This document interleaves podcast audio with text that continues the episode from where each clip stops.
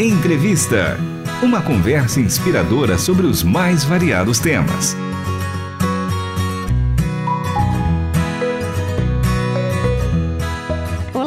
Está começando mais um programa Entrevista. Eu sou Michele Gomes e os nossos convidados são os missionários Ismael Bernardes Júnior e Stephanie Garret, mais conhecida como Fanny. Eles são membros da Igreja Batista da Granja Viana e o tema do nosso episódio de hoje é a continuação da conversa que tivemos no episódio anterior sobre missão transcultural. Ismael e Fanny, sejam mais uma vez muito bem-vindos ao programa programa Entrevista e a Rádio Transmundial. Tudo bem?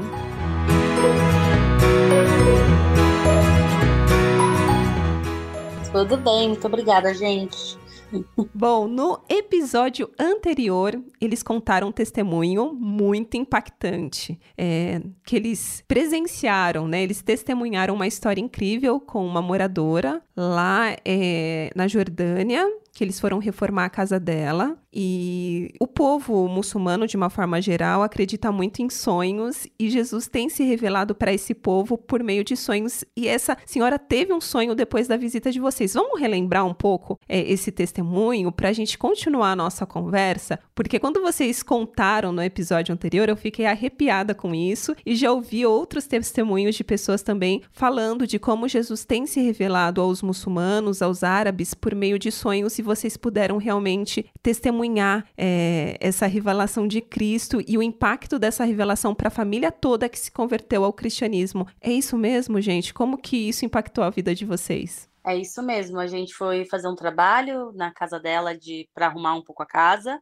é, tirar o mofo das paredes e estrategicamente a gente orou para que Deus revelasse para ela em sonho e realmente aconteceu. E isso mudou assim nossa vida primeiro impactado, porque apesar da gente ser missionário e trabalhar, a gente não é nenhum tipo de super-herói, né? A gente trabalha com missões, mas às vezes quando assim, a gente ora muito, mas quando a gente vê acontecendo, não tem como se não, não se emocionar, né? Mesmo sendo parte do que a gente busca no dia a dia. Então, é, marcou a minha vida, não só a minha, de todo mundo que trabalhou lá, todo, da equipe toda, até quem não estava, lembra dessa história. Teve missionários que puderam acompanhar essa mulher, discipular ela, foi incrível e a transformação né, do evangelho para as vidas que são alcançadas. Eu gostaria que, você fala, eh, que vocês comentassem até sobre esse trabalho de evangelismo na Jordânia. Quais são os riscos? Vocês comentaram que o período que vocês estiveram lá, Jordânia era um país que estava na lista mundial da perseguição do Portas Abertas. É, qual que é a situação hoje? Vocês perceberam algum crescimento, avanço do, do cristianismo nessa nação? A perseguição aumentou ou não? Qual que é o, a realidade hoje? É,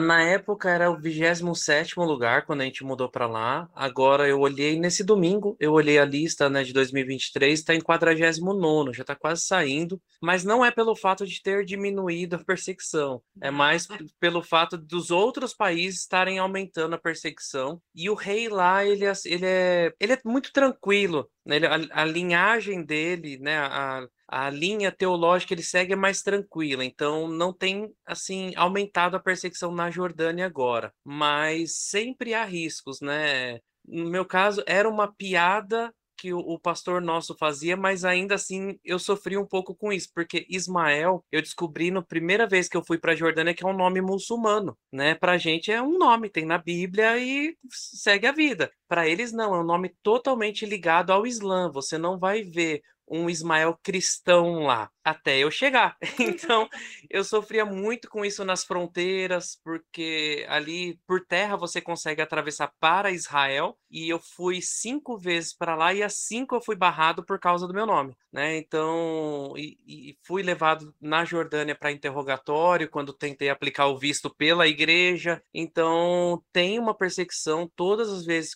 como meu visto era pela igreja, eu sofria muito dos ministérios que eles tentavam fazer de tudo para que a gente não conseguisse ter o visto. E você é proibido, por lei, de evangelizar publicamente, né? É, como a Fanny contou no, no outro episódio, desse sonho dessa moça assim que ela, a gente entendeu a carta e ela deu essa abertura para ouvir o do evangelho, nós levamos ela para o nosso pastor, porque mesmo sendo missionários, a gente não tem autorização para pregar para ela, somente o pastor. É, uma coisa que o Isma também não comentou é que na Jordânia tem uma polícia religiosa, né? Uma polícia que fica ali de olho, porque as igrejas não podem crescer o número de membros, é só o que está no documento. Tipo, nosso filho nasceu lá, então ele nasceu, o Isma foi registrar ele, falou: que religião que ele é? O Isma falou: não sei, ele vai escolher, né?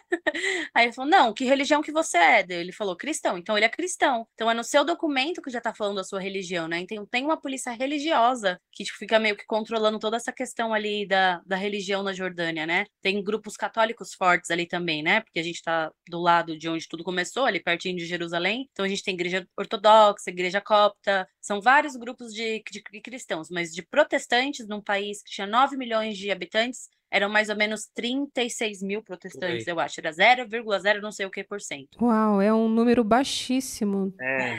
E você tem todos os riscos, né? Pra gente, como estrangeiro, a, a gente tinha, claro, riscos, a gente tinha uma mala pronta para fugir se precisasse, é, tinha rota de fuga e tudo mais, mas uh, para a gente ainda, por conta da diplomacia, um risco maior que seria, claro, depois de uma prisão e um tempo assim de interrogatório, seria a deportação. Mas para os, os nossos pastores e, e, irmãos locais, tinha risco de prisão e não precisava ter motivo para prender, ameaças, como é, a esposa do pastor, que é professora, ela não conseguia é, ter assim promoções no trabalho, porque a essa polícia, que era chamada polícia secreta, que é a polícia religiosa, eles tinham que aprovar essas promoções e eles sempre impediam por ela ser a esposa do pastor. Então essa perseguição também nessa área, né, profissional. É mais velada assim na Jordânia, uhum. né? Uma coisa que vem ali dos ministérios, vem do poder público. Se você for lá, você vai ver blogueira aí muçulmana falando: "Não, Oriente Médio é lindo, não sei o quê", mas vai lá morar, ser cristão, tentar praticar a sua fé de maneira livre. Até no Ramadã, né? Tipo, eu não, não sou muçulmana, não sou obrigada a fazer Ramadã. A polícia religiosa ficava na nossa cidade, que era cristã, impedindo que os comércios vendessem comida durante o horário do Ramadã. Então, não tem como falar que não existe uma perseguição, ainda que ela seja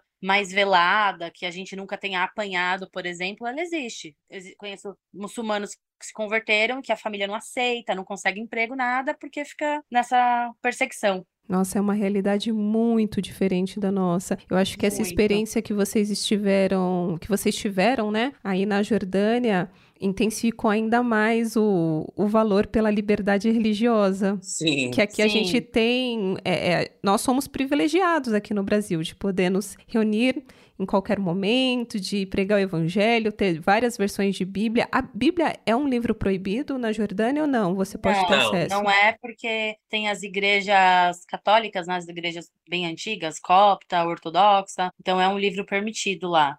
Tinha até uma, uma, uma, livraria cristã. Sim, é até porque tem muitos pontos turísticos cristãos que ficam na Jordânia, né? Ali o local de batismo de Jesus, onde foi batizado por João Batista, é...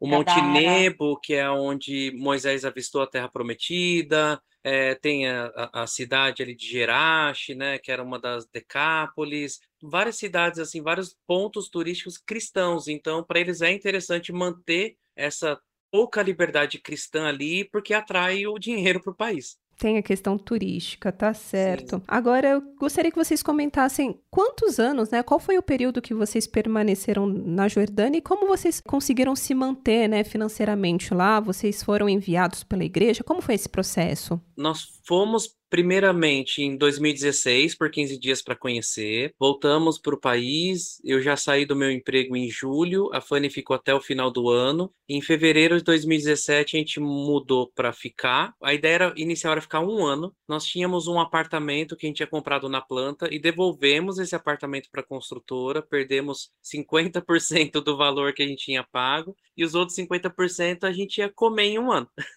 e quando chegamos lá, o pastor Homero, ele falou: "O que que vocês precisam para ficar mais?" Falei: "Recurso, porque a nossa igreja nos abençoou para ir, mas eles não nos ajudaram financeiramente." E ele nos ajudou a conseguir uma missão que nos apoiava, uma missão chamada Nação da Cruz, que é de Londrina, da Igreja Metodista. E eles nos ajudaram, é, amigos, família, mas assim, eu, eu sempre falo que de fevereiro de 2017 para cá, eu aprendi que eu, eu precisava confiar que Deus é o meu supridor. Porque quando a gente tem um salário, a gente acha que a gente provê os nossos próprios recursos, né? Por mais quem sabe que a saúde, o próprio emprego, tudo ele que nos deu, mas quando você não tem a certeza que no dia 5, no, dia, no quinto dia útil, seja qual for, vai cair aquele recurso na conta, o seu único auxílio é o joelho dobrado e oração e pedir socorro a ele. Então, foi muita oração mesmo, é confiar no Senhor, saber que Ele é o nosso supridor. E com essa fé toda, vocês permaneceram mais de um ano, né? Passou desse período.